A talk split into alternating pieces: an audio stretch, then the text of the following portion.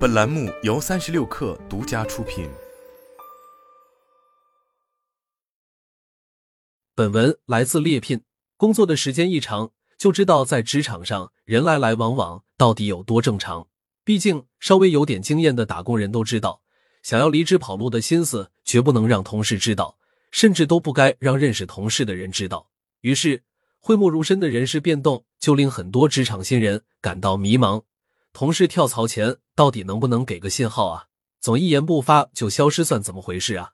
天要下雨，人要离职，同事的跳槽念头其实早有蛛丝马迹流露。比如突然佛系，上过班的人都懂。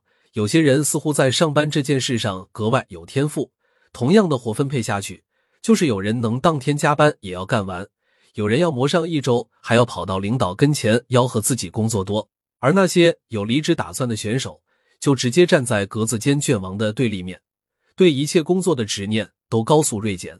当你那个曾经信奉人生短暂、不服就干及职场不公平如仇的同事，现在浑身透露出一种大彻大悟的佛系质感与高超情商。您说的都行，都好，都可以，甚至主动为需求方五彩斑斓黑竖个大拇哥。全然看不出他从前是个不合理需求的绝对刺客。别怀疑自己，这大概率是同事的职业生涯里有新的战略规划了。比如突然变美，大家都知道有一种丑叫做累丑，与此对应的就是上半年巨火的话题——离职。更适合中国宝宝的医美，在无数现身说法的帖子里，离职似乎成了一门玄学。生发液都救不回来的发缝，离职之后长出来了。据我在某头部新媒体公司的内容总监姐妹反馈，原先他每天脑子里都在自动想选题，idea 咣咣往外蹦，时时刻刻想看看数据，半夜睁开眼也得打开手机刷刷评论的导向，生怕自己把关不严给公司账号记了。可自从他月初提了离职，就跟做了一次热玛吉一样，皮肤也紧致不蜡黄了，眼睛里边都有了光，精神气肉眼可见的变好，所以。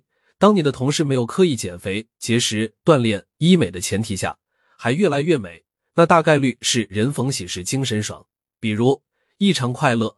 不管行业多么的活泼，工位毕竟还是个正式的场合，至少大部分人还是不敢在工位放肆的。但是想离职的人就不一样了。据来广营小王的线报，他们公司打算离职的麦霸曾把工位变成 live house，纵情高歌。假如你日常严肃的工位里，突然有同事的快乐指数超标，甚至喜悦溢于言表，不能自抑。肉眼可见的快乐已经溢出来，感染到周围的同事了。排除家里拆迁、中了彩票这些小概率事件，很可能是职业选择上有些风吹草动了。比如突然爱上生活。辞职以前，大部分人每天早上都挤在沙丁鱼罐头一样的地铁里荒野求生，每天都在人潮拥挤中头晕、乏力、胸闷、气短。再怎么人间清醒的脑袋都魂归混沌，唯一的诉求就是到公司那站能挤下车就行。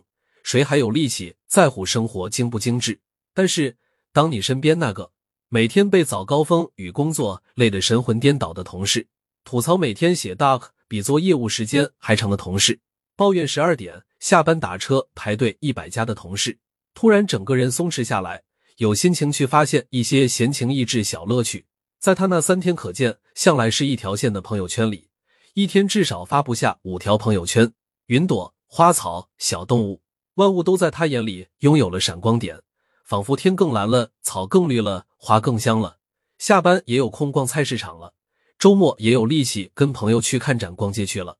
那大概率不是春天到了，而是同事离职的春心动了。比如到点下班，曾经的卷王同事哪怕生病。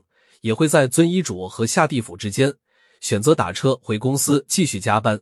当离职的想法在脑海中闪现，这些同事马上顿悟：上班图的到底是啥？变身打工者的终极形态，人间清醒派，再也不屑于出演加班大戏。自从有了离职的想法，人会立刻拥有一种爱水水的潇洒，成为公司坚定的上下班规章制度维护者。到点打卡，到点下班，续航绝对不能大于八小时。见货请个年假，给自己平凡的一周安排上最令打工人眼红的上四休三。